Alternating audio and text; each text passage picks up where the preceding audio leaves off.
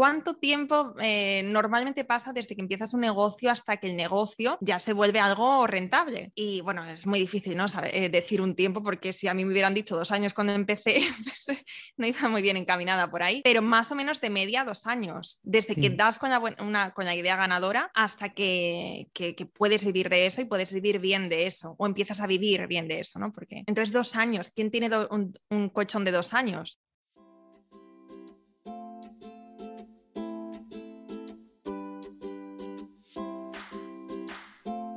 Hola, soy Laura Orzaiz y me encanta hablar de marketing, redes sociales, mindset y todo lo que hay detrás del fascinante mundo del emprendimiento. Me defino como una friki de los negocios, introvertida confesa y amante del buen café. Después de cuatro años de altibajos materializando mis ideas, me decidí a crear Yo Emprendedora, un espacio de inspiración, formación y empoderamiento femenino para salir de nuestras cuevas, aprender de las mejores y hacer mucha piña entre nosotras. Piensa en este podcast como tu ratito semanal para desconectar del día a día y reconectar contigo, tu negocio y tu misión. Y si quieres más, entra en yoemprendedora.es. Ahí encontrarás toda la información para apuntarte al club online y los coffee dates que mando todos los viernes. Sube el volumen que empezamos. Este es un episodio diferente a lo que nos solemos encontrar por aquí y creo que te va a gustar.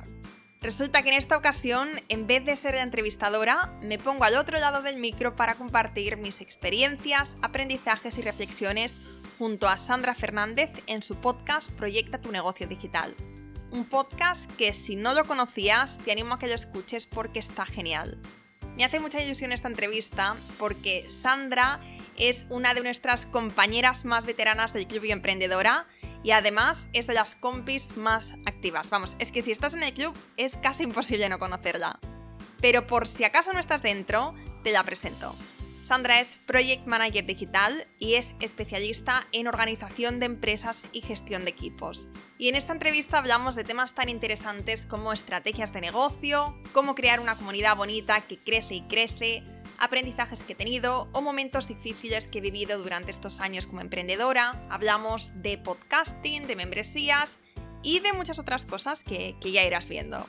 Espero que te guste, que te lleves alguna clave de negocio o tip de, vida, que también hablamos de estas cosas. Y antes de empezar, te recuerdo que si aún no formas parte del Club Emprendedora, que es nuestra casita virtual, donde emprendedoras de todo tipo de sectores y partes del mundo aprendemos, conectamos, hacemos piña y creamos negocios exitosos, puedes unirte a nosotras por solo 24 euros al mes el día 1 de cada mes durante 24 horas. Dicho esto, espero que disfrutes muchísimo de este episodio. ¡Empezamos! Bueno, hola Laura, ¿qué tal estamos? Muy bien, Sandra, muy contenta de estar aquí hoy contigo en tu podcast y nada, deseando hablar y a ver qué me preguntas. bueno, ya sabes que, que, para mí es todo un privilegio que, bueno, te conocí gracias al podcast de Yo Emprendedora porque yo sí que soy podcast lover desde hace un montón que escucho a Cristina Mitre de Beauty Main, que me gusta mucho ese, ese, podcast, o descubrí a Charuca, te descubrí a ti, a Vilma, bueno, un montón. Y, nada, escucho mucho podcast y me encantó por, por las emprendedoras a las que, a las que entrevistabas, ¿no? Y, yo no era emprendedora ni pensaba serlo, o sea, que esto viene de, de antes, ¿no? Y, y, fue como, no sé, me encantaba escuchar sobre negocios y luego nada, al final acabé siendo emprendedora y, justo antes de hacerme emprendedora también ya me metí en el club. Así que, que fue gracias a ti y a tu podcast que descubrí, sí, descubrí un mundo que, bueno, a mí me cambió la vida. Siempre lo digo, la gente cuando me pregunta, creo que estar en una comunidad de emprendedoras y más como yo emprendedora, porque hay muchas comunidades, pero creo que tienes que encontrar eh, con la que sientes afinidad. Y yo con las las CEOs de las comunidades con la que más siento afinidad en ese sentido era, era contigo por todo lo, que explicabas en tu podcast, conecté mucho con eso y, tuve claro que, era, y es la única comunidad en la que estoy, de hecho, no estoy en, no estoy en más, o sea que... Bueno, esto, no es promocional. No, no, no. estamos haciendo promo del club, pero sí que quiero decir que me hace mucha ilusión estar hoy en tu podcast y haber visto todo el crecimiento de, vamos, del último año y medio, más o menos, que, nos conocemos eh, aparte que es un lujazo para mí em, que formes parte de la comunidad porque es que siempre estás. Siempre. O sea, yo hablo mucho con Estefanía, digo, es que cuando piensas en el club o cuando estoy escribiendo los coffee dates o cuando estoy pensando en, en, qué vamos a hacer, qué va a ser lo siguiente, yo necesito tener a alguien en mente para saber a quién estoy creando, ¿no? Porque en vez de eh, trabajar para un grupo de gente o escribir o crear para un grupo de gente es mejor pensar en personas, en Sandra, en Sonia, en Brenda, en... Y entonces, y tú eres de las personas que obviamente siempre se me viene a la mente. Así que, bueno, te tengo muy presente y, y nada, y me hace mucha, mucha ilusión de verdad que me hayas invitado y feliz de, de, haber contribuido a este crecimiento y bueno, y todo lo que está por venir, que estás empezando Hombre. todavía. Sí, sí, sí, llevo un año de emprendimiento. Y bueno, luego eso quiero contar, que Sonia y yo nos conocimos en el club y nos Sí. hemos hecho súper amigas inseparables, o sea, Sí, sí. me es un- encanta, me encanta veros. Sí, sí, sí, y siempre estamos, vas a ir, ¿no? Sí, sí, voy, no sé qué, bueno, pues nos vemos ahí y tal. O sea, que, que nada, aquí tienes unas fieles seguidoras, que Sonia seguro que nos escucha, o sea, que nada, Sonia, un besito. Sí, un besito, Sonia. Bueno, pues hablando de- del club, eh, lo primero que te quería preguntar era cómo surgió ¿no? esa idea de, de crear este, este club de emprendedoras, porque yo no conocía nada de este mundo hasta que te conocí a ti. Sí, pues es que fíjate, o sea, el club ya tiene dos años y cuando me puse a crearlo, cuando me puse manos a la obra, o no, antes siquiera, cuando se me ocurrió la idea, no, realmente no había otras comunidades. Ahora sí que, como mencionabas, hay otras, tampoco hay tantas, porque cuando lo, compa- lo comparamos con otros países, eh, todavía estamos empezando con todo el tema del emprendimiento femenino y comunidades aquí en España, pero cuando empecé no había nada. Había academias digitales, pero no había comunidades como tal donde hiciéramos un híbrido, un híbrido de formación más todo lo que hacemos en el club. Y entonces em, empecé, tú ya sabes que nosotros empezamos con los eventos y a mí los eventos, a pesar de que en el momento sí que los disfrutaba y que veía como que tenía muchas ventajas a la hora de crear una marca, pero me, agotaba, me drenaba la energía y era algo que sabía que no era sostenible a, largo plazo, pero bueno, cuando lo estaba haciendo, como siempre tenía que estar pensando en la siguiente semana, en el siguiente mes para planificar, porque bueno, es que los eventos siempre es, es un montón de trabajo y siempre además hay alguien que se te cae en el último momento y es como, ah, ponente, va, tenemos que encontrar a alguien para mañana. O sea, lo pasaba mal realmente. Y entonces eh, empecé a pensar en cómo podía hacer, podía seguir creciendo, pero de una forma sostenible. Siempre que, desde que empecé a emprender con 22 años, he tenido muy clara no lo que iba a hacer, ni ni siquiera cuál era mi, mi pasión, ni eh, mi llamada, digamos, eh, para, en, en este mundo. No tenía nada de eso claro, pero lo que sí que siempre he tenido claro es el estilo de vida que quiero tener. Entonces yo he creado siempre todo con esto en el centro, con cómo quiero que sea mi vida. Eh, con esa libertad, que para mí es fundamental, libertad de horarios, libertad geográfica, libertad de, vamos, de todo, ¿no? Libertad financiera. Y, y entonces, pues en base a esto, de- en base a, esta, a este estilo de vida, pues dije, vale, ¿cómo puedo crear un negocio digital? Que en este caso, pues para mí está, está muy afín. ¿Cómo puedo crear un negocio digital, pero que vea que realmente tiene sentido, que, que va a ayudar, que va a conectar, que podamos pasar lo presencial, que, que lo que veía en los eventos es que la gente venía no tanto por los ponentes necesariamente, sino porque estaban deseando conocer a otras emprendedoras, porque se pasaban el día en sus casas eh, desarrollando sus ideas, frustradas muchas veces de ¿y ahora qué hacer y qué no hacer y qué, qué me puede ayudar? O, no. Eh, necesitábamos como esta tribu ¿no? de emprendedoras, yo la primera. Y entonces dije, ¿sería posible pasar esto presencial que hacemos para 30, 40, 50 personas a digital, quitarnos las, la barrera geográfica de tener que estar en Madrid, Barcelona o Valencia y abarcar a todo, todo el mundo, porque ahora mismo estamos en todas partes. Y entonces, pues así me puse y así es como surgió. Qué fuerte. Pero tú, ¿tú conocías otras comunidades de mujeres o, o sea, no- no- Conocía, pero no en España, y no en, o sea, no en español. Había visto, eh, de hecho, referentes que yo tenía pero estaban en Estados Unidos, entonces veía que en Estados Unidos era algo que cada vez tenía más gancho, y entonces lo veía y decía, ¡joder, qué fuerte! Qué, qué interesante este mundo y sobre todo que yo me quería unir a estas comunidades porque decía, es que necesito, ¿no? Necesito algo así, pero luego al final el tema de que no, bueno, pues eh, otra cultura, otro idioma y también decía, me daba rabia, ¿no? El, Oye, ¿por qué no tenemos algo en español? Igual que cuando escuchaba podcast en, en inglés, todo mi mundo era en inglés y sí que es verdad que me aportaba muchísimo, pero me daba rabia que no tuviéramos algo así en español. Y ya sabes lo que dicen de que si lo quieres y no lo ves, pues lo creas, ¿no? O no sé si lo dicen, pero vamos, yo lo digo ahora. Si es algo que necesitas y no estás viendo, pues entonces, mira, una oportunidad de mercado probablemente. Qué bueno, sí, sí, pues menos mal. sí, porque si no, Sonia y tú nos habríais conocido. Es que fíjate. O sí, ¿eh? porque a lo mejor estaba, estaba predestinada a que os conocieseis, a que os encontraseis, pero gracias no ha sido así. Yo sí que es verdad que, cuando empiezas a emprender, eh, yo, bueno, y antes, de, y antes de emprender, o sea, que no tienes necesariamente que estar emprendiendo para estar en el club, porque eso, yo antes de emprender ya me, ya me apunté al club y va muy bien porque te da como una idea de cómo es ese mundo, ¿no? Ya hay gente trabajando, ya ves cómo van los negocios, ya ves un poco, y a mí me parece como, o sea, no sé, yo no me imagino mi vida de emprendedora sin, eh, sin, sin esta comunidad, ¿no? De mujeres que nos ayudamos, que nos preguntamos, que están los cursos, que están súper bien, porque además están muy currados, que están hechos por, emprendedoras que, que también quieren ayudar y, no sé, a mí me parece que, que, es como un imprescindible para una mujer que quiere emprender por el apoyo, porque muchas veces eso, el entorno también te, te mm. fustiga un poco, ¿no? No te entiende. Claro, no están en ese... A ver, si tienes un, mundo emprendedor alrededor, vale, pero cuando tienes gente que trabaja o que su mayor aspiración es ser funcionarios... Cierto, porque yo creo que nos has comentado en alguna ocasión que tú tienes suerte, tu entorno, tu familia te ha apoyado, si mal no recuerdo. Sí, bueno, mi, chico es más eh, alma funcionario, pero me viene bien por la parte económica del colchoncito. Eso sí.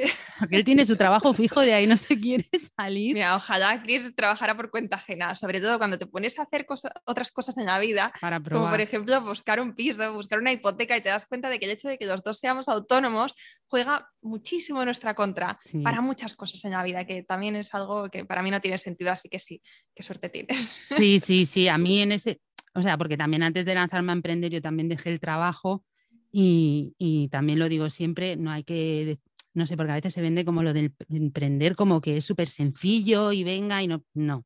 O sea, emprender te lo tienes que pensar bien, vas a estar mucho tiempo sin cobrar o sin cubrir gastos, o aunque cubras gastos, te da para cubrir gastos, pero no te da para un sueldo. Entonces tienes que hacer números antes de ponerte y antes de, de lanzarte. Que yo no digo que no lo hagas, pero hazlo con cabeza. sí, sí. Que, no es, es verdad. Y por eso muchas veces estamos compaginando trabajo mm. por cuenta ajena o trabajo como freelance con nuestro emprendimiento. Mm. De hecho, es en la mayoría de los casos, a no ser que tengas la suerte de tener un colchón económico por la razón que sea y que te dé un margen de tiempo. Pero claro, ¿qué margen de tiempo? Porque hay veces que, me preguntan, ¿cuánto tiempo eh, normalmente pasa desde que empiezas un negocio hasta que el negocio ya se vuelve algo rentable. Y bueno, es muy difícil ¿no? Eh, decir un tiempo porque si a mí me hubieran dicho dos años cuando empecé, pues, no iba muy bien encaminada por ahí, pero más o menos de media dos años, desde que das con la, una, con la idea ganadora hasta que, puedes vivir de eso y puedes vivir bien de eso, o empiezas a vivir bien de eso, ¿no? Porque em, entonces dos años, ¿quién tiene un, colchón de dos años? Bueno, y tú lo has dicho, desde que aciertas con la idea. Claro, porque también hay muchas veces que además tú siempre lo has contado que tú has tenido ideas como mucha gente que no funcionan y tienes que reinventarte y volver otra vez a, probar. O sea, que, es, que es una cosa que hay que tener en cuenta. Pero bueno, no hay que perder la ilusión tampoco. Nunca, nunca, eso nunca se pierde. Eso. ¿Y seguiste alguna estrategia concreta para conseguir la comunidad que, que has creado? Que somos un montonazo.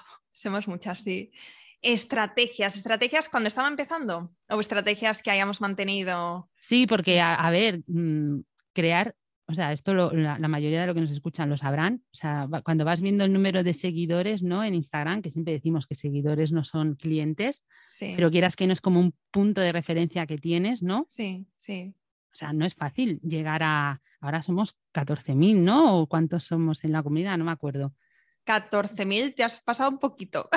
En no, hombre, 14.000 en, en, en, Instagram. Ah, en, Instagram, qué susto. Digo, 14.000 en el club, no, somos 400 en el club. Que pero 400, claro, pero, es que, pero es que, ¿cómo creas esa estrategia, no? ¿Qué, qué embudo haces? Vale, vale. O sea, es esa estrategia, ese embudo para conseguir, ¿no? Pues que la gente date visibilidad, pasar a que entiendo que primero te siguen o por el, el podcast en Instagram y luego ir haciendo ese embudo para que vayan a la newsletter o se apunten al club.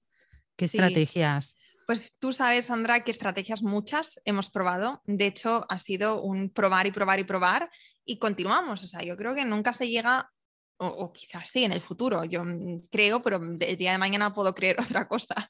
Pero mm, eh, como que nunca se llega como a la estrategia ganadora, hay algo que te puede funcionar, pero nunca sabes si hay algo que te puede funcionar mejor, ¿no? O lo que te funciona ahora, a lo mejor el día de mañana no te funciona, no te funciona de todo bien y eh, tienes que ir constantemente, pues eso, cambiando, adaptando, creciendo.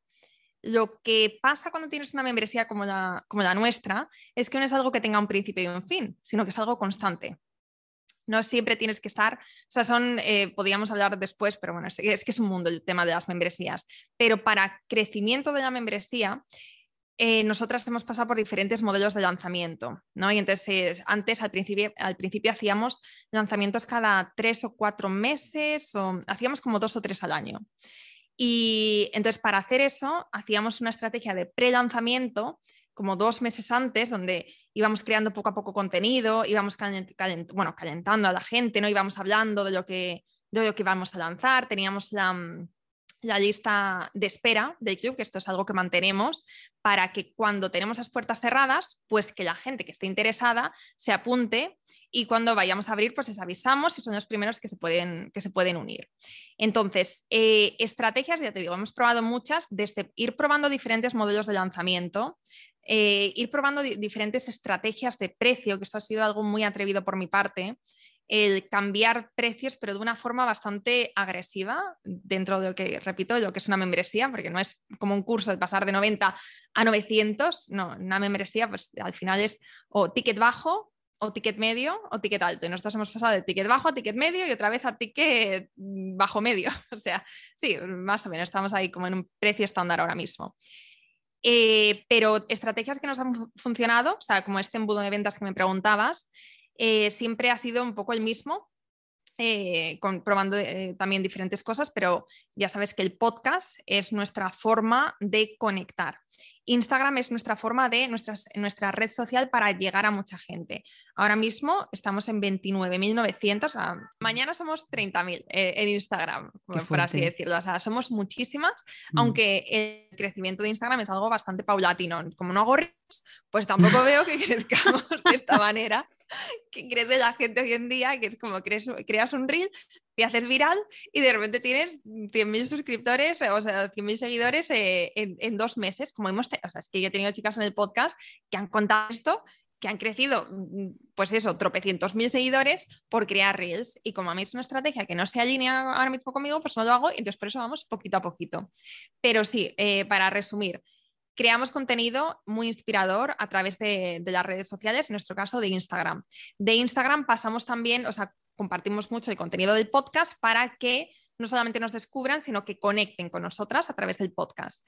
Eh, en el podcast siempre estamos promocionando tanto el club como lead magnets, o sea, masterclasses que tenemos, o retos, o eventos, o cosas de estas, ¿no? O sea, no se puede quedar ahí, no se puede quedar solamente del podcast que pasen a la newsletter, sino cuál es el incentivo para, una vez que hayan conectado, suscribirse a la base de datos. Para las que están empezando, eh, una estrategia muy buena para todo negocio digital es trabajar una buena base de datos, trabajar una newsletter y entonces eso se hace pues creando contenido gratuito y dándolo eso de forma gratuita a cambio del email, ¿no? A cambio pues, de, de esto y después ir trabajando, ir, continuar trabajando la conexión a través de este canal de comunicación. O sea, yo lo trato como un canal de comunicación, aparte de, obviamente, como un canal promocional porque la gente que se, que se, suscribe es la gente que más interesada está en lo que vas a ofrecer. Mm. Y después, pues obviamente el embudo pues va bajando y entonces ahí pues cuando tenemos, abrimos las puertas, ahora lo estamos haciendo una vez al mes durante 24 horas, con sus excepciones, porque de repente llega eh, Black Friday y pues yo como soy la jefa y yo puedo decidir, pues digo, pues mira, esta semana está abierto. O llega el Día de la Mujer y tenemos un evento, pues entonces esos días, o sea, digamos que no soy súper estricta, no es el día uno de cada mes, 24 horas y ya está. Y, pues no, eh, si veo que tiene sentido dejar abierto durante una semana que tenemos más promocional o más de cara hacia afuera porque estamos haciendo algo, pues también me lo permito. Y así seguimos probando. O sea que para el Día de la Mujer habrá algo, ¿no? Sí, sí, sí, lo vamos a avisar mañana. Que te, bueno, esto entre tú y yo, pero nos pusimos a prepararlo hace relativamente poco, de ahí que me estoy levantando ahora a las 7 de la mañana, porque se me ocurrió esta súper idea hace unos días y se lo comenté a Estefanía y entonces cuando me puse a escribir como todas, todo lo que había que hacer para preparar lo que vamos a hacer, un evento, el evento que vamos a hacer, eh, me di cuenta de que, madre mía, o sea, es que no me da, no me da la vida. y entonces he tenido que sacarle tres horas extra, tres horas extra de calidad, porque las de la mañana son siempre de calidad, al día y de ahí, pues eso, estos cambios de repente de horarios. Bueno, es que preparar según qué cosas conlleva mucho tiempo, o sea... Mm, y mucha energía. Sí. bueno, el podcast va a salir para el 19 de marzo, o sea que esto ya habrá pasado. O sea, bueno, pues entonces... pero ya veremos, o sea, ya sabréis lo que ha pasado y lo que, lo que se han currado. O sea, yo ya estoy ahí. yo ya sabes que, intentaré estar en todo, porque intento estar en todo, o sea que... Sí, sí, sí. ¿Y, ¿Y, tú cuándo crees que hizo clic un poco el tema del club, no? Porque entiendo que empiezas eso, ¿no? Empiezas con los eventos presenciales, pues es un grupito, ¿no? Luego pasas al online. ¿No? Pero ¿cuándo crees tú que hay como, o notaste tú un clic que de repente, eh, ¿no? Erais poquitas y de repente eso creció un montón, o no has notado un clic? O... Sí, sí, sí, noté un clic, noté un clic. Eh, porque al principio, claro, cuando sacamos la membresía, es que tenías que educar a la gente sobre qué era una membresía, sobre qué era una, esta comunidad. Claro, como no había cosas así, entonces es como, ¿y por qué lo necesito? ¿no? Y entonces era este trabajo de, pues, contar qué era, básicamente, qué beneficios tenía. Y aparte que al principio la membresía daba, dejaba mucho que desear porque estábamos empezando y era un folio en blanco. Entonces íbamos también pues mm, poniendo cosas, quitando cosas, colaborando con gente que después que no estaban del todo alineados a veces. O sea, todavía no había terminado de definir cuál era nuestro estilo y qué era lo que íbamos a ofrecer. Entonces íbamos como viendo, probando, tal. Pero yo creo que fue o sea, si empezamos en marzo del 2020, plena pandemia, bueno, justo antes de la pandemia, que me vino muy bien la pandemia, tengo que decir, para meterme en mi cueva literalmente y, crear y sacar adelante esta, idea, pero yo creo que fue eh, unos meses después, como en septiembre, el 1 de septiembre de ese año, que con mi cumpleaños, pues hice una pequeña promo eh, bajamos, no, no, no, subimos, ah, no, espera, espera, espera, es que claro, ya ha pasado un poco de tiempo. Es que me estoy acordando. No fue con mi cumpleaños, fue cuando eh, tuvimos muchas altas, cuando eh, anunciamos que íbamos a subir precios y que la última oportunidad, que creo que fue en octubre del 2020, la última oportunidad para unirse con precio de miembro fundadora era justamente durante esas fechas. Y entonces de repente vimos una oleada de, altas, de, pues, éramos poquitas y de repente de la noche a la mañana se, unieron muchas, muchas emprendedoras que estaban ahí, que sí, que no, que sí, que no. Entonces ahí vimos que empezaba, vamos, empezábamos a tener unos buenos números. Em, y después, ¿cuándo, ¿cuándo, empezó a hacer clic la comunidad? Porque tú sabes, tú llevas mucho tiempo dentro y no siempre ha sido como es ahora. Hemos ido pues eso, cambiando, evolucionando y lo que nos queda también. Em, yo creo que ha sido encontrar la fórmula perfecta o la fórmula que funciona entre contenido de formación y dinámicas, o sea, y oportunidades para conocernos y para conectar, que sea suficientemente bueno para que te enamore, pero que no te abrume. Hemos tenido la agenda mensual completa de todos los días de la semana prácticamente una sesión, una dinámica, una formación, un tal, a pasar a tener bastante poco. O sea, hemos probado como muchas cosas. Cuando teníamos mucho, cuando teníamos el calendario repleto, teníamos muchas bajas. ¿Por qué? Porque lo que nos decían, la razón era, no lo estoy aprovechando, estoy abrumada, no es para mí en este momento. Cuando nos centramos en la formación, nuestro feedback era, me falta la conexión. Cuando nos entrábamos en la conexión, nuestro feedback era, me falta formación. claro, así son las membresías también, que es que no te puedes, nunca te puedes confiar. Cuando piensas que has dado con algo, luego te das cuenta de que no, de que todavía falta trabajo por delante. Y entonces ha sido encontrar ese balance de qué es lo que queréis vosotras, em, que se ajuste a vuestros horarios, a vuestro tiempo, sin necesidad de completar, o sea, de, daros, eh, o sea, no de, de daros, de de tener demasiado que llega al punto de abrumar, pero que no se quede con sensación de poco. Es decir, que digáis, qué guay cómo he aprovechado este mes, pero no querría más, pero tampoco querría menos. ¿Sabes? Como este balance. Así que yo creo que sería más o menos eso, cuando dimos como en esta fórmula que fue a lo mejor hace, no sé, em, quizás seis meses, ocho meses, más o menos. o seis meses. Es que es algo bastante reciente. Yo creo que estamos mejorando mucho, cada mes estamos mejor. Sí, bueno, a mí me han gustado todos los formatos, tengo que decir. Pues yo intento estar en todo, pero claro, también es lo que te digo. Yo, por ejemplo, solo estoy en una comunidad, pero conozco a muchas emprendedoras que están en más de una. Digo, pero ¿cómo te da la vida?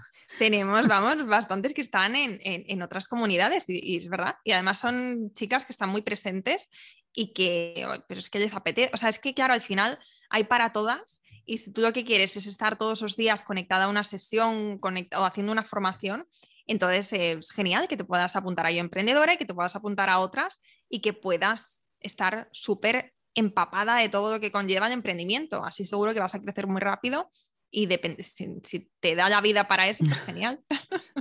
A mí no, a mí me da para... Yo estoy en una, pero estoy. O sea, es muy raro que yo no esté en algo porque como yo ya tengo volcado el calendario, yo ya intento agendarme todo para que no me coincida con yo emprendedora y poder estar ahí, aprovechar, aprovecharlo todo, pero no sé, yo no sé cómo lo hacen estando en más de una, pero bueno, oye, bien, bien. Ah, lo bueno es eso, que al final lo vemos como competencia y yo no creo que sea competencia, simplemente hay mercado para todos y tú te diriges a un tipo de gente y, otra persona, y si no, pues eso, eres complementario con otro, no con otro grupo, no tienes por qué ser excluyente, que estés en una comunidad no es excluyente de que puedas estar en otra. Totalmente, sí. ¿Y tú qué crees que ha sido lo más difícil en lo referente al club? ¿Cuál, ha sido para ti el momento más difícil o lo más difícil? Mm. A ver, mm, es, que esto lo, hablaba el otro día con Chris. No sé si ha sido lo más difícil. Ahora mismo es lo que se me viene a la mente, que ha sido complicado. Ha sido, o sea, lo bonito del club es el factor humano. Lo bonito del club es que somos personas reales, ¿no? personas humanas, eh, con muchas ambiciones, con muchos sueños y que estamos ahí, que, queremos aportar y que queremos también que nos aporte y no tenemos, o sea, no estamos por estar, por así decirlo. Lo difícil del club es el factor humano también a veces, porque gestionar a tantas personas, contentar a tantas personas, es difícil a veces. Y mm, sí que es verdad que yo tengo la suerte de que somos una comunidad súper bonita, eh, estamos muy alineadas Creo que en parte es porque, eh, pues como tú, ¿no? Escucháis el podcast, me conocéis, sabéis un poco pues cuál es ese que te porque es mm, todo más o menos así. Entonces entráis con unas expectativas realistas, sabiendo lo que os vais a encontrar, pero hay veces que, hay, que entra gente que no sabemos cómo han llegado a nosotras, entran, tienen unas expectativas, pues a lo mejor entran pensando que era un curso. Hemos tenido gente que entra pensando, estoy entrando en un curso, estoy entrando en un programa, estoy entrando tal, y se encuentran con otra cosa.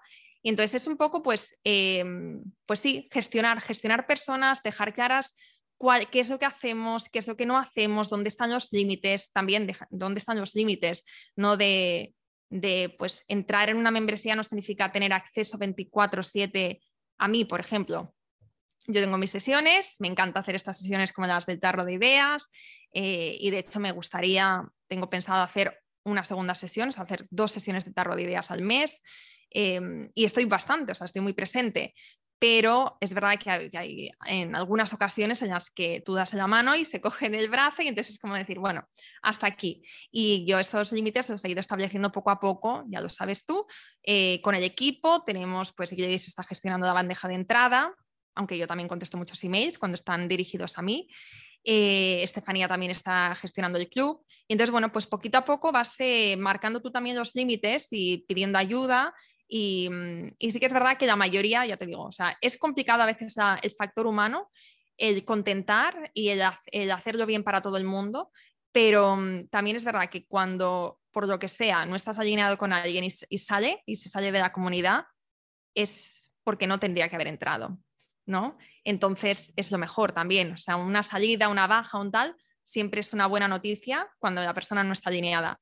Así que sí, ese, yo diría que ha sido uno de los grandes retos, el factor humano y además, ah, bueno, y otro también que me gustaría mencionar es el tema de que una membresía no, es, no tiene una fecha de fin. Con un programa, con un curso, tú sabes que vas a estar pues un mes, por ejemplo, ¿no? O, un mes y medio, que vas a estar ahí dándolo todo, que vas a poner toda tu energía, todo tu tiempo, toda tu pasión, pero después ya tienes un, tienes un momento en el que terminas, puedes descansar, te puedes relajar y te preparas para el siguiente lanzamiento. ¿no? Entonces tienes tiempo para recargar energías. En, en, cambio, con una membresía estás constantemente. ¿no? Es verdad que no estás a un nivel tan a tope, tan a full, pero no puedes desconectar nunca. Siempre estás pendiente, siempre estás alerta, siempre estás pensando, siempre estás... Y mm, entonces es a veces, dependiendo del momento vital en el que te pille y de otros proyectos también que, que tengas entre manos, hay veces que es un poquito intenso, entonces hay que también aprender a gestionarlo para que no se vuelva un peso, ¿no? una carga emocional. Qué bueno, mira, esto no lo había ni pensado. Qué bueno. Y entonces, ¿y tú cuál crees que esto ha sido lo más difícil y el mayor aprendizaje que te llevas hasta ahora? Que vendrán muchos más, seguro. Pero hasta ahora, que es eh, de todo el recorrido del club, ¿qué es lo que dirías? Mira, el club me ha enseñado esto, ¿no? O a lo mejor algo que no sabías de ti, o el tener infinita paciencia, o el salir de la cueva que te costaba, o no sé. ¿Qué, es lo que te ha enseñado? ¿Qué me ha enseñado el club? Em, yo creo que me ha enseñado Em, pues yo, diría que es, lo que decía antes, que no es dar con una fórmula perfecta, sino que es estar en estamos en constante aprendizaje y es aceptar que no es, muchas veces queremos llegar a esa perfección antes de, por ejemplo, de lanzarnos a emprender, ¿no? Que queremos tener claro todo cómo va a ser y llegar al precio perfecto y sacar el curso perfecto a la primera y hacerlo todo genial a la primera. Y para mí el mayor aprendizaje durante estos dos años con el club ha sido que no es que yo no aspiro nunca a la perfección, aspiro a hacerlo bien, lo mejor que puedo en el momento en el que estoy, sabiendo que dentro de dos años voy a mirar para atrás y voy a decir, puff, pues eh, no estaba ni la mitad de bien de lo que estamos haciendo ahora, pero es aceptar que es que es un camino, que esto es un proceso y que también, eh, que no lo estamos haciendo solamente como un negocio, lo estamos haciendo también para disfrutarlo. Y si nos metemos tanta presión de ser perfectas, de hacer el, curso lo mejor posible, que eso, eso, sí, eso siempre, pero me refiero de hacerlo, de, estar como en tensión completamente, eh, queriendo, pues eso, eh, ser, bueno, con lo que decía, ser perfectas. Eh, si nos exigimos tanto, se nos olvida disfrutar de lo que estamos haciendo y tampoco somos objetivas con todo lo que hemos ido aprendiendo y todo lo que hemos ido mejorando. Así que yo diría que ese ha sido uno de los mayores aprendizajes que me llevo. Pero bueno, es un poco lo que hablabas tú, ¿no? Siempre habrá alguien que no le guste algo, porque es normal, porque todos somos diferentes. Entonces, yo creo que la perfección tiene que ser enfocada a ti, que, para ti la perfección sea, pues eso, ¿no? Mejorar cada día o ver que la cosa va cada vez a mejor. Sí. ¿No? Porque, claro, si te tienes que comparar en que es perfecto para este, para el otro, para el otro, para el otro, nunca será, lo bastante bueno, ni, ni, eso sí que sería una presión. Pero ¿sabes qué pasa? Que cuando tienes una comunidad, tienes mucho feedback. Mm. Tienes mucho, pero constante, además feedback constante. Sacas un curso, sacas un y te llegan comentarios súper positivos, pero a lo mejor te llega uno que no está tan contento o tan contenta y entonces te hace replantearte las cosas. Y si estás pensando siempre en, nada, tiene que ser perfecto, tiene que contentar a todo el mundo, pues entonces eh, te vas a, vas a sufrir en, este proceso. Entonces, sí, o sea, es no intentar contentar a todo el mundo, tener muy claro quién es tu target. También muchas veces estos comentarios, si son, si son críticas constructivas, se aceptan se saca un aprendizaje, aunque duelan, ¿eh? aunque digas, pues no me ha gustado como me lo ha dicho, pero a lo mejor es que es el mejor comentario que me podían dar en este momento para espabilar y para pensar fuera de la caja donde me he metido, de las cuatro paredes y decir, pues espérate que hay un mundo más allá de, esto y hay una forma de hacerlo. Entonces, si son críticas constructivas, aunque al principio a lo mejor no las obviamente tengo mi corazoncito y, reaccione pues como una niña pequeña. Una punzadita ahí de, dolor, ¿no? Sí, en plan de, y yo además soy mucho de, yo me protejo mucho y entonces cuando veo un comentario negativo o una crítica o alguien que sé que no está tal, lo que hago es no mirarlo, lo cierro, me distraigo y entonces hasta que no, bueno, y luego se lo doy pues a lo mejor a Estefanía o a Chris para que lo lean, para que lo vean y que me lo vayan diciendo poco a poco de una forma digerida, pero a mí me, cuesta mucho como leer de primeras mm. cosas que sé que me van a, que me van a afectar. Entonces necesito mi tiempo y, me, hago esto con todo, ¿sabes? Con, incluso cuando tengo alguna notificación de Hacienda, es como, yo no, o sea, soy una cagueta, no abro yo las cartas, no abro, ya, se lo doy a Chris, digo, léelo tú y luego me haces un resumen. Y luego ya cuando me hace el resumen, ya lo leo yo y veo que no era para tanto. Pero sí, también tenemos que protegernos, ¿eh? porque es que si no lo hacemos nosotras y estamos tan expuestas y tan eh, tomándonos, todo tan personal, pues, puede hacer daño. A ver, la punzadita de dolor tiene que estar. Y yo creo que es lo que tú dices, ¿no? Que muchas veces cuando nos pinchan un poco es lo que nos hace reaccionar y en el fondo nos hace mejorar. O sea, pero claro, siempre que se hagan desde la crítica constructiva, desde el cariño para, oye, dar tu feedback, porque a lo mejor tú puedes opinar una cosa y que tú lo opines y que el resto del mundo no, y entonces, bueno, es una opinión a tener en cuenta, pero no va alineada con nosotras y no. Pero cuando hay gente que va a doler, ¿no? A hacer daño, a molestar, con solamente la intención a lo mejor de quedar por encima o de, no sé, ¿no? Yo no entiendo esa mentalidad, pero bueno, sé que hay gente que es así. Eh, yo creo que esas, por ejemplo, a mí son las que menos me, afectan, porque como ya sé que van a hacer daño, a mí me puede hacer daño a la gente a la que quiero o la que veo que se preocupa por mí, pero una persona que, que al final veo que lo único, su única intención es amargar mi existencia o, que yo esté mal, pues digo, pues, pues muy bien, ¿no? O sea, es tu opinión y me parece perfecta. A lo mejor si me la hubieras dicho de otra manera, pues, pues la tendría en cuenta, pero cuando ya veo que va a lo que va, pues, pues no. Pero a ti es que se te, ve, se te ve muy fuerte, se te ve una mujer muy segura y... Eso es mm, la edad, ¿eh? Cuando llegues a mi edad, te lo digo en serio, eso, eso lo hacen los años y... y estoy segura que la Sandra de 29 años, que también habría sido... Bueno, ya era madre, ya era madre, ya tenía... Pues eso. Eh, no, pero es que, a ver, pero es lo que tú dices, te tienes que hacer una coraza. Yo, por ejemplo, lo de Hacienda, como he sido jefa de administración encima de una gran empresa, de muchos millones, a mí me llegaban notificaciones de Hacienda que encima las tenía que abrir yo todos los días prácticamente. Entonces ya en eso estoy inmunizadísima. eso no me preocupa, pero, pero cuando un cliente, que a mí también me ha pasado, lógicamente, como a todos, ¿no? Un cliente te hace, te da su feedback desde el cariño, porque además yo tengo la suerte que he tenido y tengo muy buenas clientas, de verdad, que estoy súper feliz porque tengo mucha suerte y me encanta que me den su feedback, aunque te duela y te des cuenta de decir, jolines, ¿y cómo no me he podido dar cuenta yo de esto, no? Y es, a mí lo que me molesta es no haberme yo dado cuenta, ¿sabes? Es como, jo, qué rabia me da. ¿Y por qué no me lo has dicho antes? Total, ¿sabes? eso sí.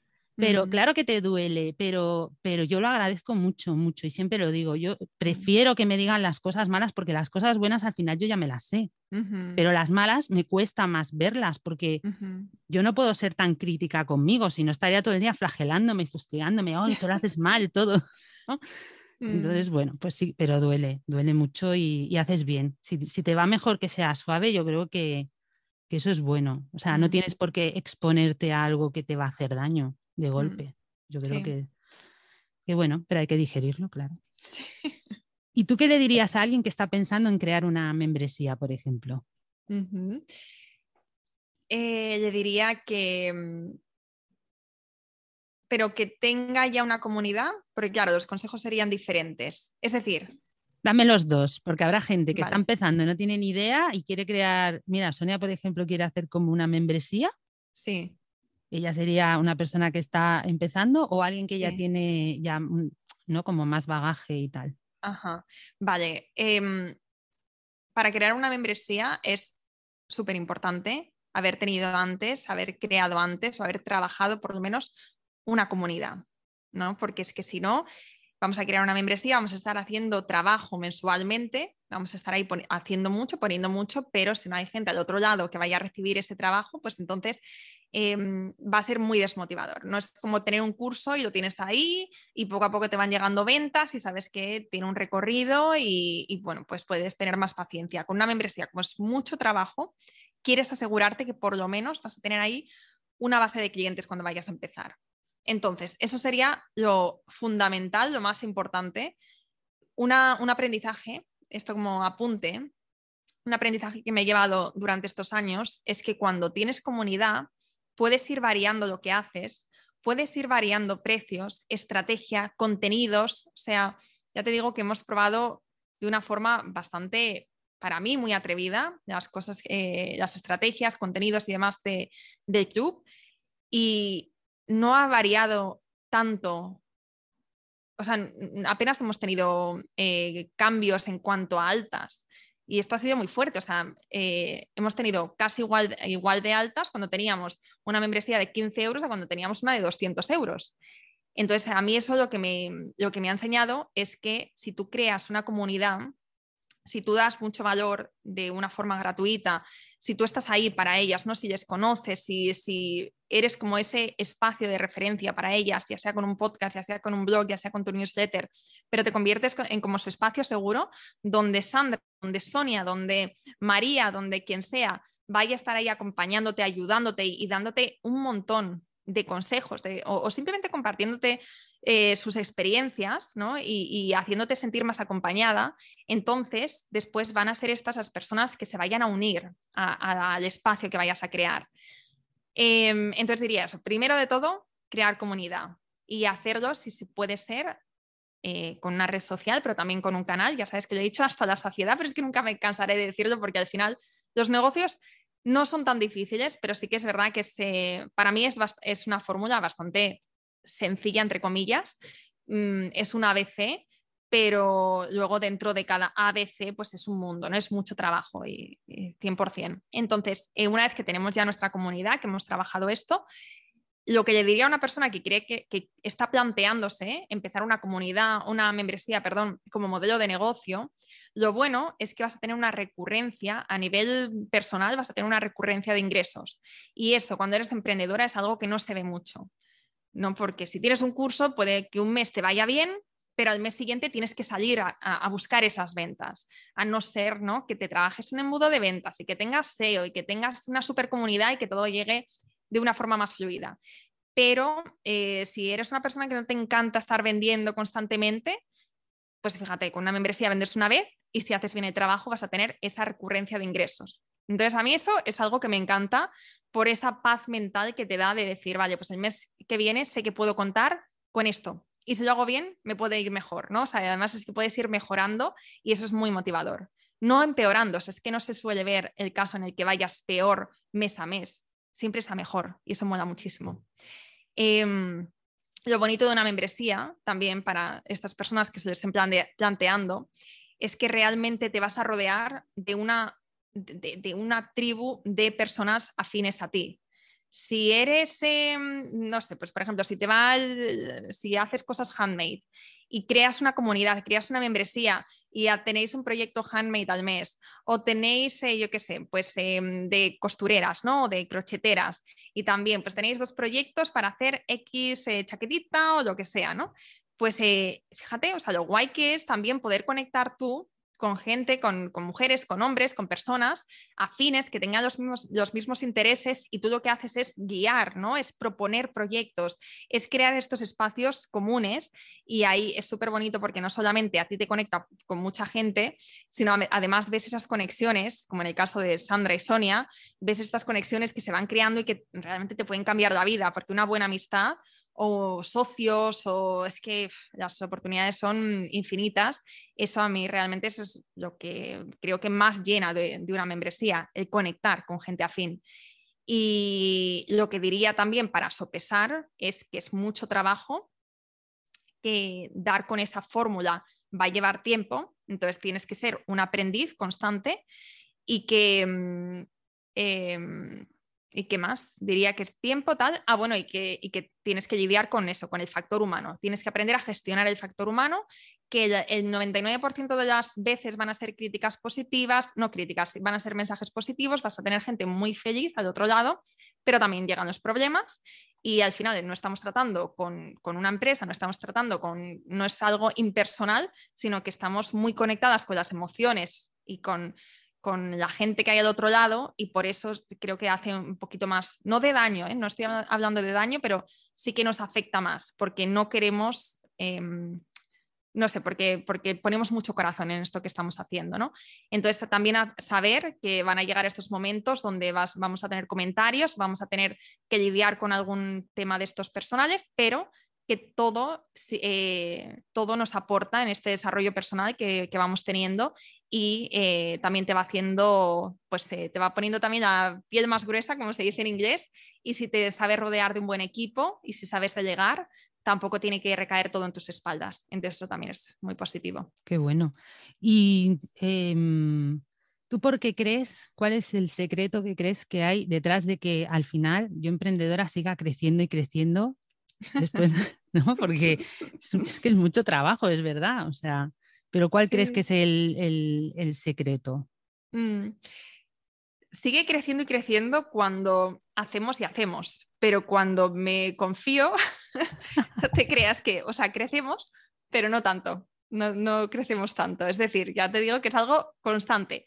Constante em, porque, para, por ponerte un ejemplo, en enero no tuvimos una estrategia de, cara al lanzamiento. Yo estaba muy cómoda, además ya se contan, creo que en uno de los coffee dates, en los meses anteriores he estado viajando, he estado un poco más distraída y mm, con un estilo de vida un poco de prejubilada. O sea, trabajando poco, levantándome tarde y como muy feliz yo en mi, en mi ignorancia. Entonces, claro, ¿qué pasa? Que llegó enero y no, no habíamos hecho ninguna preparación, no teníamos retos, no teníamos masterclass, no, habíamos promocionado nada. entonces es verdad que cuando llegó el lanzamiento no fue uno de nuestros mejores lanzamientos, pero cuando hace, pero sí que hemos seguido creciendo, o sea, cuando contabilizas altas y bajas hemos crecido, pero eh, en relación con los meses anteriores sí que se notó esa bajada. Entonces, crecemos para responder tu pregunta, crecemos cuando hacemos, crecemos cuando estamos activas, crecemos cuando hay una estrategia detrás. Eh, y el motivo es, em, o, la razón por la que crecemos, es porque, eh, o cuando, mejor dicho, cuando hacemos, cuando salimos de, nuestra cueva y organizamos eventos como el que tenemos ahora, cuando somos originales, cuando, cuando somos creativas, cuando cuando ponemos trabajo básicamente y decimos, venga, pues este mes masterclass y no solamente masterclass, sino o cuando hacemos colaboraciones, como las que os decía también ayer, colaboraciones con otras personas y nutrirnos, en nutrir nuestras comunidades, pero es que tienes que estar constantemente ¿no? pensando en, eh, en esta parte estratégica de mm, de cómo vas a seguir nutriendo tu comunidad, nutriendo tu base de datos, trabajando lo que ya tienes. Sandra, tenemos tanto trabajo por delante. O sea, me encantaría decir, pues mira, es que el secreto es este, pero si vieras ahora mismo mi base de datos está muy mal cuidada, o sea, tenemos nuestro Coffee Day, ya lo sabes, y eso lo cuido, pero no hacemos limpiezas regulares, no tenemos una estrategia de embudo de ventas mm, muy eficiente, o sea, se, nos escapa gente por todos lados ahora mismo y yo soy consciente de que, de que hay muchísimo que todavía podemos hacer.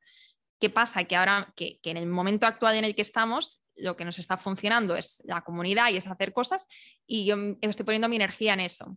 Pero en cuanto libere, me libere mentalmente y tengamos mejor estructurado por dentro, yo emprendedora y pueda tener estos espacios para pensar en, en otras cosas, definitivamente acudir a un profesional para que me enseñe eh, cómo optimizar embudos de venta, estrategia de SEO, todas estas cosas que te van al final a ayudar a seguir creciendo sin necesidad de tú estar ahí, pues eso, constantemente masterclass y no sé qué, no sé cuántos, porque sí, puedes hacer tú cosas, pero también está bien que tengas algo ahí que está generándote leads constantemente, ¿no? Y que, y que sea algo un poco más orgánico. Sí, vamos, pero que al final hay que currar, que yo creo que mucha gente se piensa que cuando ya has llegado como a un pico, ¿no? De, de, tal, ya la cosa viene sola. Ay, ojalá. Bueno, yo no he llegado a un pico, o sea, es que todavía, yo veo ese pico como todavía muy, muy lejos. Cuando claro. llega el pico te lo cuento. Vale, entonces hacemos otro podcast. Pero no, pero es eso, no es como, ah, ya has llegado a tantos clientes, ¿no? A tantos seguidores, a tanto tal, y es como, va, esto ya lo haces solo. No, es que muchas veces no lo que, lo que cuesta a veces no es llegar, es mantenerte, es como perder peso, a lo mejor adelgazar no cuesta tanto, pero mantenerte ahí, esto no es tan fácil. Es que estoy haciendo dieta, se nota, ¿no? Sí, eso. Fíjate, pues a mí lo que me cuesta es el, eh, el perder no el mantener, sino el... ganar peso. Pues, no, ganar peso no me cuesta nada, pero perderlo me cuesta bastante. Luego mantenerlo una vez que ya consigo tal, digo, ah, pues mira, ahora sí, ya sé cómo se hace, ¿no? O sea, es ah. encontrar como esa forma de hacerlo y cuando tienes esos resultados, que también se puede eh, eh, extrapolar a los negocios, cuando ya empiezas a ver resultados y has visto que algo te ha funcionado, pues mantenerlo es más fácil. Pero a mí ese, ese trabajo y ese conseguir, ¿no? Como, ¿qué es lo que funciona? Y eso a veces es un poco agotador. Sí, es agotador, es agotador. Pero mm. bueno, hay que seguir intentándolo siempre. Y bueno, ahora quiero hablar de la parte del podcast, que es de lo que más me gusta. ¿Y cómo te surgió la idea del podcast de Yo Emprendedora? Que gracias mm. a Dios que surgió. A mí el podcast me encanta y alguna vez he fantaseado, o a veces fantaseo, con en el futuro dedicarme solamente al podcast. Es un sueño em, que no sé si será posible y no sé además si mi parte emprendedora si me lo permitiría porque tengo demasiadas ideas, pero mm, me encanta la parte de comunicación, aunque no, no siento que sea una gran comunicadora. O yo, bueno, mi, ya sabes, este síndrome de impostor que tenemos todos, em, pero me encanta, me parece que es tan, no sé, es tan potente el podcast, te conecta con, con, gente tan interesante, es una forma de estar tú constantemente aprendiendo, eh, aprendiendo sobre un montón de temas. Em, no sé, o sea, por ejemplo, hace poco quería aprender sobre inversiones y no tengo ni idea de inversiones, ¿vale? Entonces, em, ¿qué hice? Pues invitar a una experta en inversiones para que nos hablase y yo tenía toda mi lista de preguntas y una consultoría con esta chica me habría costado una pasta pero una consultoría a través del podcast, pues es, no solamente es gratuita, sino que además la puedo compartir con muchísima gente. El de Victoria, ¿no? No, el de, bueno, yo estoy hablando del de Andrea, de ah, el Club de Inversión, que todavía no salió ese episodio. Ah, vale, estoy ahí, es que no, yo leí, escuché uno de una chica que también es como Business Angel, ahora no me acuerdo cómo se llama. Eh, Victoria 147. Esta es una, pero hace poco escuché, el, si no ha salido el podcast este de inversión que nos explicaba, ¿cómo se llama la chica? Ay, ahora no me acuerdo, que explicaba lo que ella tenía en cuenta para hacer inversiones, que invertía en ah, negocios que estaban empezando. Eh, ¿Cómo se llamaba? Elena. Eh, Elena, Elena Torras. Sí, Elena Torras. A mí me gustó ese, ese, episodio fue, sí, sí, sí, porque además lo genial es que puedes eh, invitar a gente, a mujeres como Elena, que tiene un bagaje, que tiene una trayectoria increíble de muchísimos años, que además hablas con ella y es la voz de la experiencia.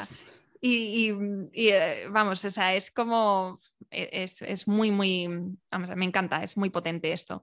Y aparte es muy humano. Y a mí el podcast, la parte humana me encanta. Ya lo sabes tú, que no es lo mismo entrevistar a una persona o hablar con una persona con la que conectas y que te lo vas a pasar bien y vas a disfrutar, disfrutar de ese momento, que eh, en otras entrevistas, que es más una oportunidad para ti de visibilidad, por si lo comparten, pero no hay, no hay afinidad, ¿sabes? No hay feeling con la otra persona. Y yo cada vez más eh, digo que no a ese tipo de oportunidades y me centro en gente que digo, me caes bien. No sé por qué, pero me gustas, me caes bien, me transmites buen feeling, sé que me lo voy a pasar bien. Entonces voy a por no tanto la oportunidad mm, a nivel negocio, sino la oportunidad para mí. ¿Y cómo surgió? Que sé que me estoy enrollando mucho, Sandra. Bueno, pero te, he dicho, es que te he dicho esta mañana que estoy, estoy espesita. está, me está costando. Es como que el cerebro está un poco medio, todavía un poco dormido.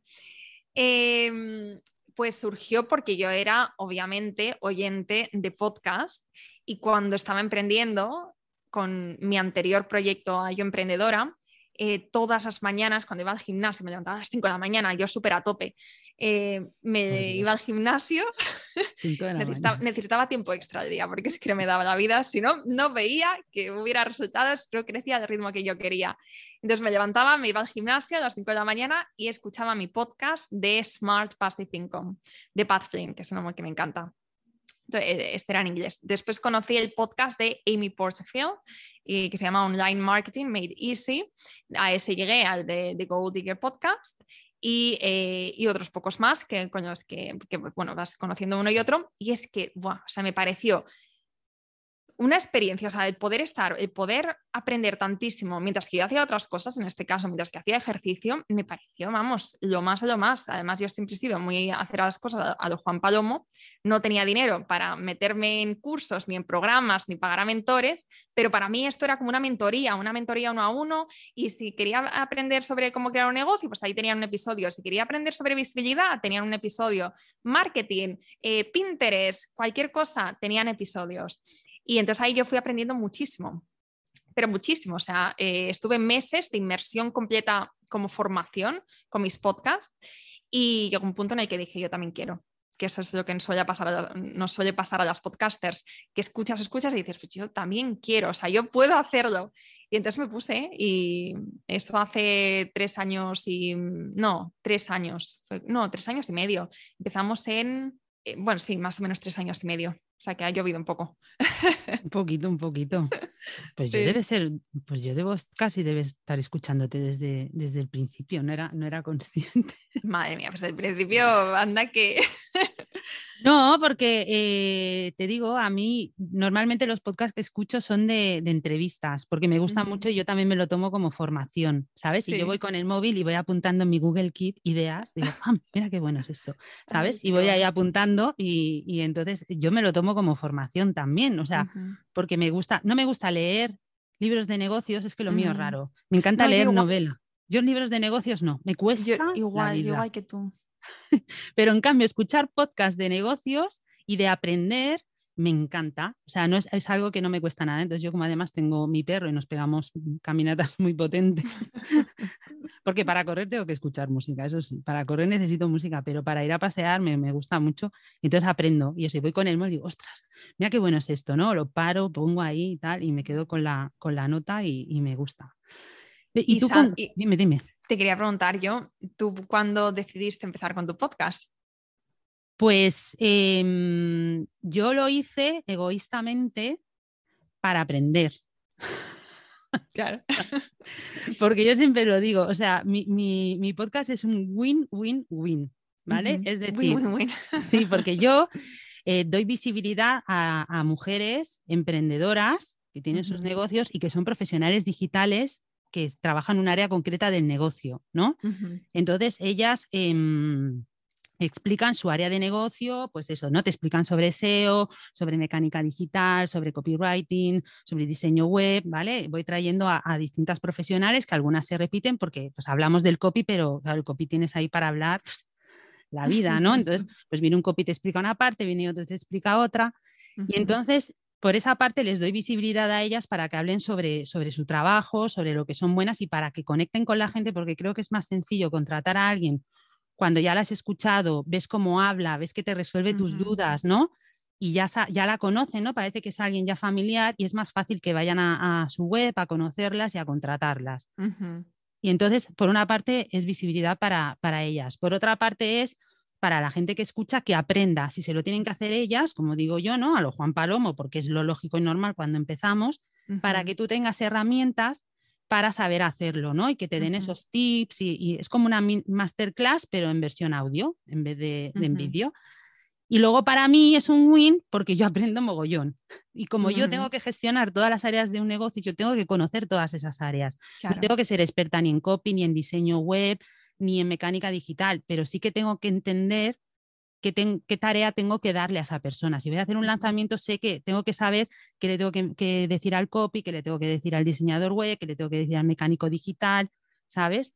Y es una manera para también para aprender. Entonces es un win-win-win. Y yo lo vi, sí, lo vi desde esa parte y dije, jo, qué buena manera, ¿no? De, de poder sacarle todos partido, porque ¿Ves? Ahora te iba a preguntar sobre qué estrategia usas tú para tu podcast en Yo Emprendedora. Para mí la estrategia es aprender, porque yo evidentemente no saco ningún beneficio de, esto más allá de mi, de mi aprendizaje. Pero vos, tú, por ejemplo, lo hiciste con alguna estrategia, el podcast o... Eh, cuando empecé nada. De hecho, cuando empecé es que no, o sea, cuando empecé es que no había nada detrás de Yo Emprendedora. Era una página web mm, muy casera que obviamente me había hecho yo, y, el podcast. Y no había nada más, no ofrecía servicios, no tenía mm, todavía la idea clara de una membresía, o sea, me rondaba por ahí la idea, pero, pero pasó un año y medio hasta que, o un año y, un poco, hasta que empezamos siquiera a monetizar con eventos. Entonces, como sabía que me gustaba el mundo del emprendimiento femenino, tenía tres fracasos a mis espaldas, pero tenía muchos aprendizajes. Claro. Y, y, tenía muchas ganas de hacer algo que sí que me gustase ya que lo anterior había sido algo más por oportunidad. Entonces, eh, pues me puse a hacerlo sobre todo para, con la idea de crear comunidad. Sabía, porque yo era parte de otras comunidades, me refiero, de que me sentía parte, o sea, los podcasts que escuchaba, yo sentía que era parte de su comunidad. Y no me apuntaba a los programas o cursos que tenían porque no tenía ni un duro y esos cursos son muy high ticket, pero era como mi sueño. pero decía, es que Em, fíjate qué potente es como estrategia de negocio cuando creas una comunidad que después tus oyentes muchas veces van a ser tus clientes porque ya estás muchísimo y entonces es como, bueno, es, algo como el siguiente paso lógico si quieren seguir formándose o aprendiendo sobre eso que, enseñas. Entonces me pareció que crear una comunidad no sabía a dónde me iba a llevar, pero sabía que, me, que me iba a aportar a nivel personal y a nivel profesional. No sabía cómo, pero sabía que en algún punto, en algún momento, los puntos se conectarían, como dice Steve Jobs. Y así empecé, así empecé, o sea, mm, también fue, yo al principio era muy, muy radical con mis decisiones, tenía una idea, no la pensaba dos veces, me lanzaba a la piscina, esto es algo que he ido cambiando bastante, era lo contrario a la parálisis por el análisis, era súper atrevida. Si tenía, ya te digo, una idea de crear una membresía o una idea de crear un podcast y me pasaba la idea por la cabeza y me gustaba, no la dejaba meditar. O sea, en el momento cogía un cuaderno, empezaba a escribir y al día siguiente ya tenía el dominio comprado, el hosting tal, y ya estaba haciéndolo. Y a la semana siguiente ya tenía el podcast lanzado. O sea, no lo, no lo pensaba dos veces y eso en parte es la razón por la cual hemos ido he ido haciendo tantas cosas y he ido aprendiendo. Me he pegado muchísimas leches, pero ha sido como mi máster de, vida y de negocios. Pero mm, ya te digo, o sea, eh, empecé por... No, ¿cuál era tu pregunta? Ya se me ha olvidado. No, esto, ¿no? Que si empezaste con una estrategia, que veo que ah, empezar comunidad, esa era mi estrategia, comunidad, y que luego la comunidad me diga qué quiere que yo se lo doy. y a alguien, por ejemplo, que está pensando en, hacer un podcast, ¿qué, le dirías? ¿Le recomendarías, por ejemplo, que lo hiciera con una estrategia antes de, lanzarse, que lo pensara? No necesariamente, porque fíjate, cuando yo empecé el podcast, que eh, empecé en 2017, y en ese entonces no se escuchaba apenas la palabra podcast. De hecho, yo tenía que educar sobre qué era un podcast y la gente solía decir muchas variaciones de la palabra podcast y era muy gracioso. Hoy en día parece que todo el mundo quiere un podcast, pero hace unos años era como, pero ya existen las radios, ¿para qué quieres un podcast? Yo escucho la radio, no, no veían el sentido ¿no? a un podcast. Em, pero hoy en día, sí, hoy en día todo el mundo escucha y es una super oportunidad y no hay ningún sector que esté saturado, que hay veces que podemos pensar que sí, pero la realidad es que no. Eh, alguien que quiera empezar un podcast, no le diría espérate a tener una comunidad para que luego tengas escuchas, como me dijeron a mí en algunas ocasiones cuando, cuando entrevistaba gente y me decían, ah, pues eh, gente que tenía podcast y tenía comunidades y habían empezado después de crear una comunidad. Y lo mío fue el contrario, ¿no? Fuimos creando a la par. Y yo no diría, no le daría este consejo, no, le diría a una persona que está esperando, no le diría, espérate, crea comunidad por Instagram y después empieza tu podcast. Lo contrario, diría, empieza ahora, empieza a empaparte de todas estas experiencias, si haces entrevistas, empieza tú a formarte con, el podcast. Em, sé muy curiosa, ¿no? Y, también tienes esa intención de de hacerlo siempre un poquito mejor, un poquito mejor que tú, que el episodio anterior, pero también que lo que estás escuchando, que lo que, está hoy en día disponible. ¿no? Porque si siempre vas como un pasito más adelante que el resto, por lo menos con esa intención, ahí es cuando te diferencias, cuando destacas y cuando la gente te elige. Y también les diría que, y esto es algo que nos cuesta, no sé si a ti, porque se te ve como, porque yo te conozco, que tienes una personalidad muy fuerte que es, por lo menos da esa sensación de mujer segura. Yo cuando empecé con 25, 26 años, ¿cuántos años tengo ahora? Tengo 29, 26, no empecé el podcast. empecé un año antes, en verdad, pero luego lo dejé. Y, no la seguridad no era lo mío, la confianza no era lo mío, era algo que he ido trabajando y todavía me queda. Entonces yo intentaba estos podcasts en Estados Unidos que me encantaban, intentaba parecerme a ellos. De hecho, tenía las muletillas em, que tenían, ¿no? Pues las frases que, ellos decían o que me hacían gracia, que me conectaban, pues me las escribía, las traducía de español, obviamente, que hay veces que no tiene mucho sentido en los contextos en español, y luego lo repetía. Entonces no era yo, era ellos, y no funcionaba, no funcionaba. Entonces yo diría también, si lo vais a hacer con o sin estrategia, yo diría, no necesariamente, pero hacerlo bien, invitar a gente, empezar con, con entrevistas si podéis, porque os va a dar más visibilidad. Eh, y ser vosotros o vosotras mismas. Si este podcast os escucha mujeres, ser vosotras mismas, porque uno, lo vais a disfrutar y dos, em, lo vais a poder mantener. Sí, porque no podemos mantener el ser una, una persona que no somos. Es agotador, por lo menos. Sí, yo creo que uno de los problemas principales es que la gente tira la toalla porque no ve los, o sea, porque a lo mejor se ponen unas expectativas de escuchas o de tal, ¿no? Y es su, objetivo y, ven que eso tarda en llegar, porque es lo que hablábamos ayer en lo del tarot de ideas, que yo creo que el podcast y el blog son estrategias a largo plazo, no, no te van a dar seguramente resultados a corto plazo. Bueno, si te los dan, oye, pues, oye, mándame un mensaje, te hago una entrevista que me interesará conocer cómo lo has hecho. Pero eh, creo que hay que hacer, yo creo que sobre todo lo importante es la ilusión Que tengas ilusión por hacerlo y que te ilusione eso, ¿no? si tienes entrevistas, pues hacer entrevistas, conocer a gente y si tienes ilusión de comunicar, pues eso, ¿no? Como hace Sonia, que prácticamente todos los episodios los hace ella sola, tener ilusión porque la gente tenga ese ratito de, escuchar y de sentirse identificada y, de saber que no, que no está sola, ¿no? Entonces, es como tener esa ilusión y, no tires la toalla, no te pongas ese objetivo de, escuchas que a lo mejor te, te, va a hundir en la miseria.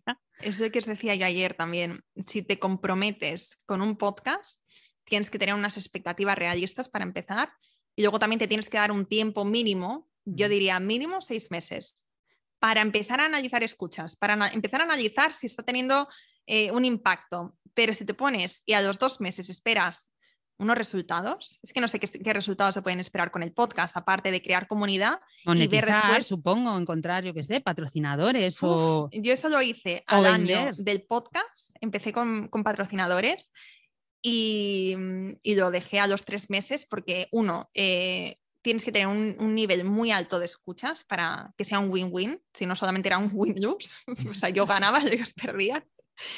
Em, y tiene que ser un patrocinador que esté muy, muy, muy alineado con tu comunidad. Eh, yo tengo un podcast de emprendimiento. Podía hacer un eh, el, patrocinador, el patrocinador que teníamos era un programa de facturación muy conocido, pero no era algo que os emocionase a, a, los oyentes, era como, bueno, pues aquí estamos con un programa de facturación, pero ya tengo el mío, o, ¿sabes? Sin más.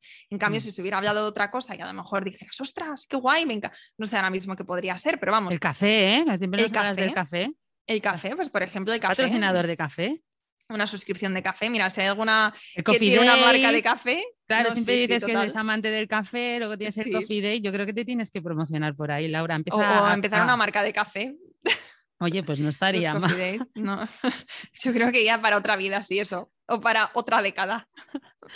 Antes de acabar, quería que dejaras un consejo final para la gente que nos escucha, así de general, lo que te apetezca. General, Vale, bueno, pues eh, si estáis ya emprendiendo, o sea, si ya estáis manos a la obra con, vuestro proyecto, os, eh, os, diría que un poco lo que estábamos diciendo antes, que no perdáis la ilusión. Al principio somos, tenemos esta idea romántica de, lo que es emprender, de los negocios, y lo hablaba esta mañana con Chris, que qué bonito es y qué necesario es tener también esta em, esta realidad un poquito distorsionada de lo que es el emprendimiento, porque no tenemos que tenerlo, no tenemos que saber todo lo, feo que se nos va a venir o todos los retos que vamos a. O sea, eso luego lo vamos viviendo, vamos aprendiendo, sí, con unas expectativas realistas, pero no perder esa ilusión del principio.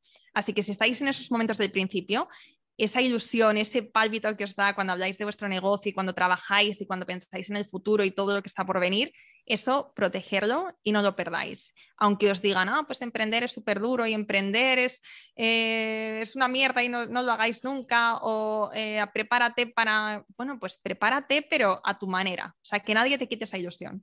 Eso es un poco lo que diría como consejo, porque yo he esa conversación la he tenido esta mañana, entonces la tengo muy, muy fresca.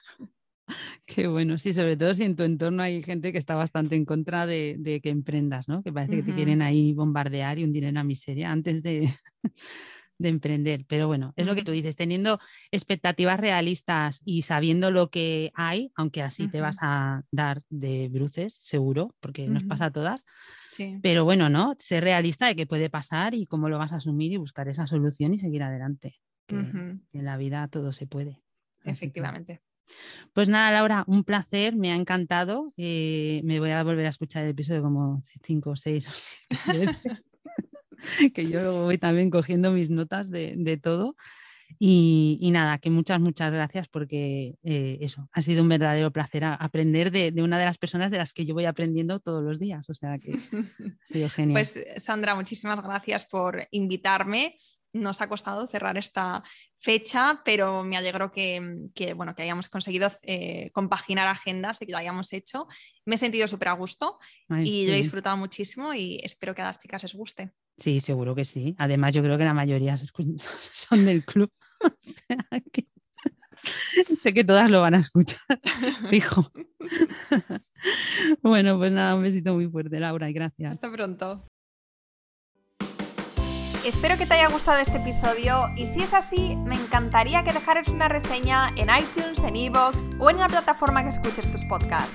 Esta es la mejor manera que tienes de apoyar el podcast y su continuidad. Muchísimas gracias por quedarte hasta el final y seguimos la próxima semana.